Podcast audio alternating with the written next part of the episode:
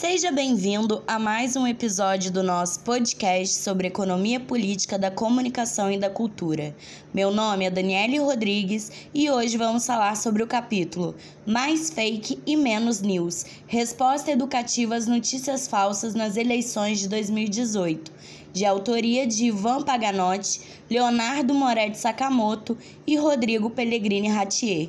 O capítulo faz parte da obra Liberdade de Expressão, Questões da Atualidade, organizada por Cristina Costa e Patrícia Blanco, publicada pela Escola de Comunicações e Arte da Universidade de São Paulo em 2019. Maria Cristina Castilho Costa possui bacharelado e licenciatura em Ciências Sociais pela Pontífice Universidade Católica de São Paulo, mestrado e doutorado em Ciências Sociais pela Universidade de São Paulo. Atualmente é professora titular em Comunicação e Cultura da Universidade de São Paulo, coordenadora do curso Aperfeiçoamento por EAD, Censura e Liberdade de Expressão em Debate organizado com o então Centro de Investigação Mídia e Jornalismo, do qual é membro e pesquisadora.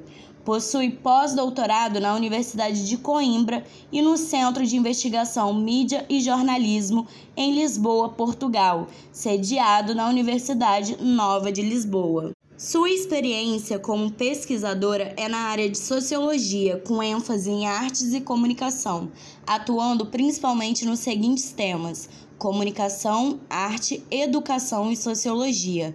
É coordenadora do OBCOM, Observatório de Comunicação, Liberdade de Expressão e Censura, da USP, e vice-chefe do Departamento de Comunicações e Artes, o CCA, da ECA USP. É psicanalista formada pelo Instituto Brasileiro de Ciência e Psicanálise. Patrícia Blanco é presidente executiva do Instituto Palavra Aberta.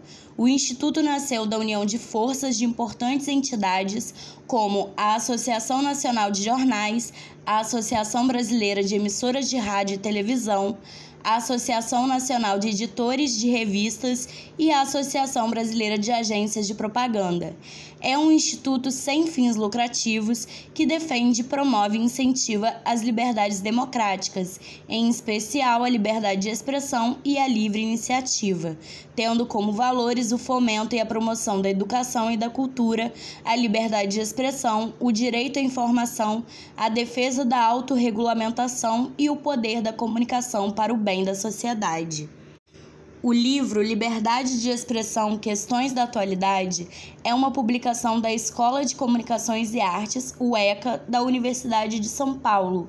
O livro reúne artigos que analisam a liberdade de expressão em relação às campanhas eleitorais de 2018 e ao processo político atual, revelando o tamanho e a gravidade do desafio de analisar os processos eleitorais diante dos riscos que representam para o amadurecimento da democracia e para a sustentação e manutenção das instituições democráticas, debruçando-se sobre aspectos importantes como as fake news, o discurso de ódio e o alcance das redes sociais digitais.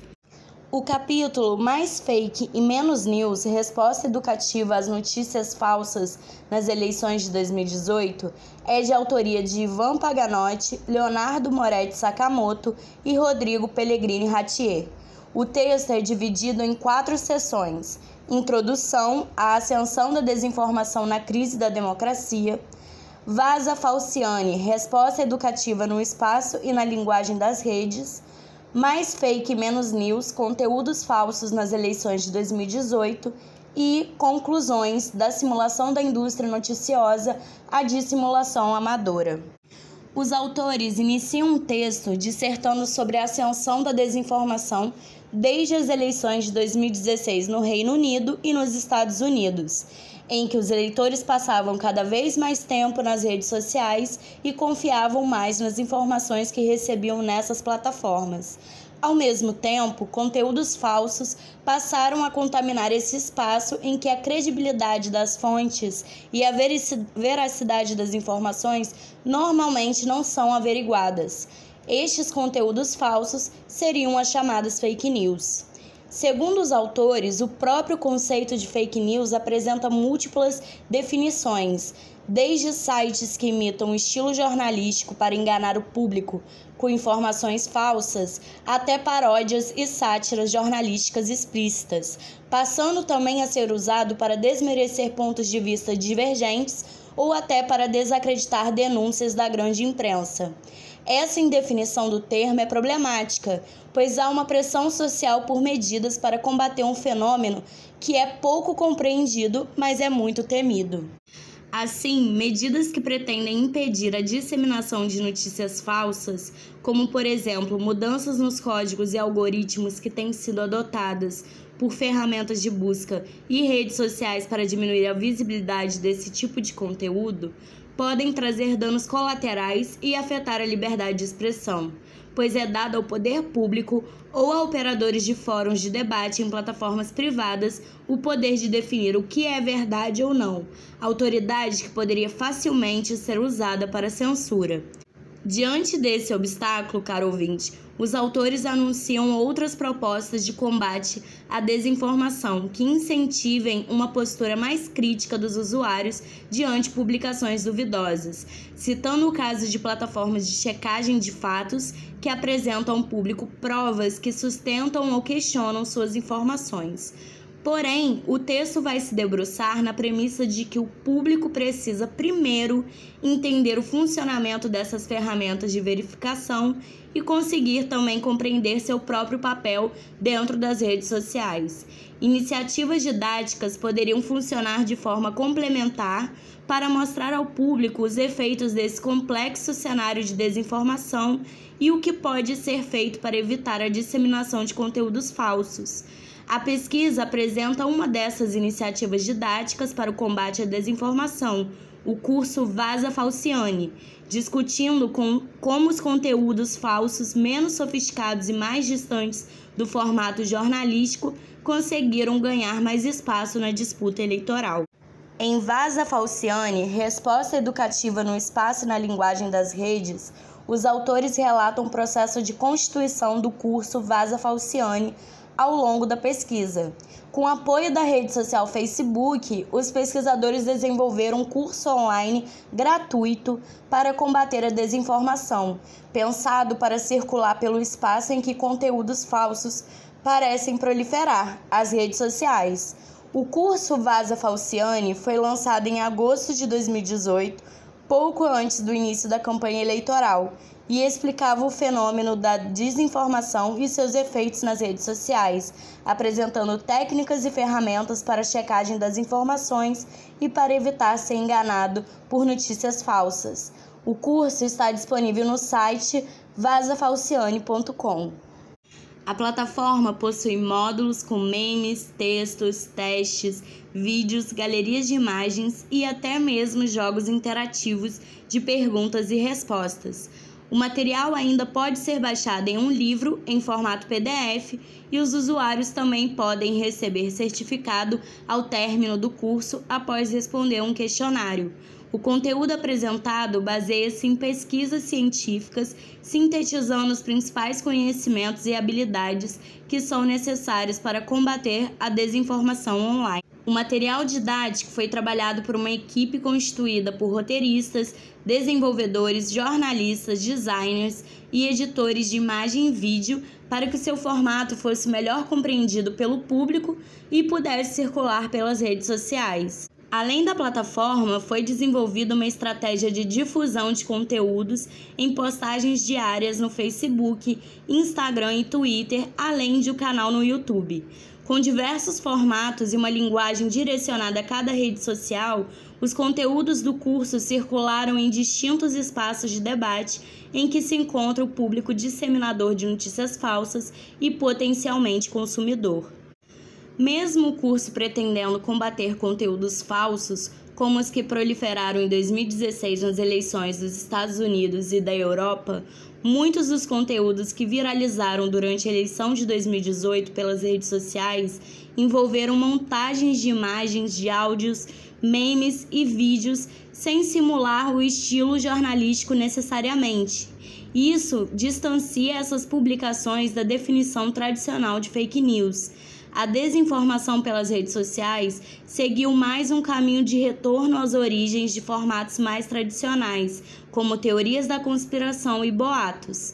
Daí o título da terceira sessão da pesquisa: Mais Fake Menos News Conteúdos Falsos nas Eleições de 2018. Analisando os conteúdos falsos disseminados nas eleições de 2018, percebeu-se uma sobreposição de imagens e vídeos manipulados, como o famigerado vídeo com uma suposta mamadeira erótica, conectada falsamente com a candidatura a presidente de Fernando Haddad, do PT. Em relação às eleições de 2016 nos Estados Unidos, a diferença é gritante. Enquanto em 2016 os conteúdos forjados mimetizavam um formato jornalístico para enganar seus leitores, nas eleições de 2018 no Brasil, vídeos, áudios, imagens, memes e textos abandonaram qualquer pretensão de simular o formato jornalístico e inseriram-se em uma estética amadora que marcou a campanha eleitoral e o próximo ano. Segundo os pesquisadores, na página 58, abre aspas, na disputa midiática pela chancela da verdade, parecemos nos distanciar da simulação da linguagem objetiva da imprensa como estratégia para conquistar audiências acostumadas a dar credibilidade para narrativas no estilo jornalístico. Agora, esses conteúdos falsos parecem se distanciar da simulação noticiosa para enganar a audiência, apoiando-se no que se apresenta como espontâneo para simular um grau de autenticidade e, com isso, uma marca de veracidade. Essa transmutação parece ser uma consequência direta da estratégia adotada pelos mesmos agentes políticos envolvidos na crítica da imprensa como uma inimiga, dominada por interesses ideológicos e desconectada das reais necessidades do povo. Um clamor tradicional de lideranças populistas que procuram desmerecer e debilitar a credibilidade da imprensa perante o público. Fecha aspas. Destacam então que, ao contrário da primeira leva de fake news, que simulava um formato jornalístico entre 2016 e 2017, que podem ser denominadas de fake news estricto sensu, o ano de 2018 foi dominado por uma nova leva de conteúdos falsos que adotam um estilo muito mais amador, apresentando uma produção mais simples que podem ser classificados como fake news lato sensu, por adotarem um sentido amplo de notícia como uma novidade qualquer, sem necessariamente seguir convenções narrativas próprias da imprensa. Na página 61, abre aspas. Essa mutação se dá em um cenário em que o termo fake news passou por um problemático alargamento, de modo a se voltar contra a imprensa tradicional que denunciava fraudes. Cerelli e Soares apontam que parte dos conteúdos falsos compartilhados em redes sociais envolve textos que tratam de desmentir e desfazer reportagens publicadas nas mídias e executam justamente um trabalho de descrédito da mídia de referência e apregoa o poder do usuário em buscar as fontes de informação com as quais se identifica e nas quais confia. Essa delimitação problemática do conceito de fake news levou inclusive pesquisadores e jornalistas a defenderem o abandono do uso do termo por sua imprecisão e contaminação política. Fecha aspas. Permitir a disputa ao redor de um termo com apelo popular e com capacidade de mobilização política pode ser pouco prudente, segundo os autores, pois permite seu monopólio na exploração para finalidades extremamente problemáticas, como, por exemplo, para censura. Os pesquisadores defendem a luta pela precisão do termo e atualização e não o abandono dessa disputa, favorecendo quem vê na imprecisão do termo uma oportunidade para utilizá-lo como arma política para seus próprios objetivos. Chegamos então, caro ouvinte, à última sessão do capítulo intitulada Conclusões da simulação da indústria noticiosa à dissimulação amadora. Na página 62, abre aspas. Em cenário de hostilidade contra a imprensa, não surpreende que disseminadores de conteúdo falso abandonem a simulação da estética noticiosa, visto que eles próprios criticam a mídia tradicional, que tradicionalmente caracterizava as fake news stricto sensu. Os conteúdos falsos que proliferaram durante as eleições de 2018 no Brasil adotaram formatos muito mais diversificados e bem menos sofisticados, apoiados em imagens que pareciam ter sido produzidas pelos próprios usuários.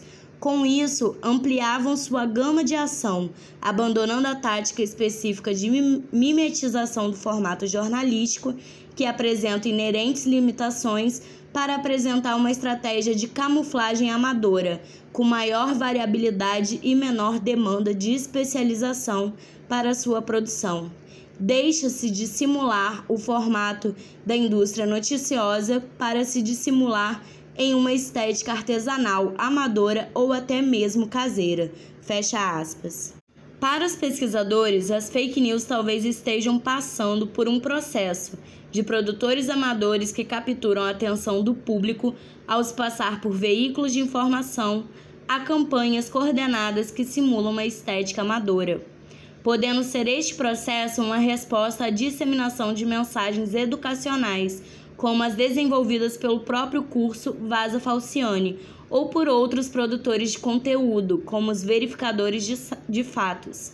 Porém, é importante destacar que essa postura crítica de averiguar os fatos e combater as fake news deve ser usada em relação a todas as fontes de informação, pois se o ceticismo se restringir às fontes jornalísticas, pode-se acabar incentivando um cenário em que os conteúdos produzidos por outros usuários pareçam ter mais legitimidade justamente por não adotarem os formatos midiáticos tradicionais. Por fim, na página 63, abre aspas.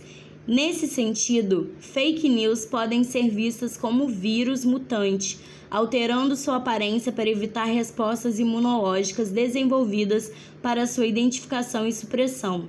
Nessa disputa pela influência do corpo social, conteúdos falsos e o combate à desinformação parecem evoluir em competição mútua, adotando formatos que os aproximem do público que buscam enganar ou esclarecer, respectivamente. Fecha aspas. Então, ouvintes, este foi mais um episódio do nosso podcast sobre economia política da comunicação e da cultura. Se você quiser saber mais sobre o assunto, visite o nosso site EPCC. Disponibilizamos artigos e obras científicas, legislação, notícias e eventos sobre direito à comunicação, à informação e à cultura. Curta nossa página no Facebook, EPCC Economia Política da Comunicação e da Cultura, e no Instagram, epcc.brasil. E veja nossos eventos científicos no nosso canal no YouTube, EPCC Brasil. Confira também nossos podcasts no Spotify e no Anchor FM. Obrigada pela sua audiência e até a próxima.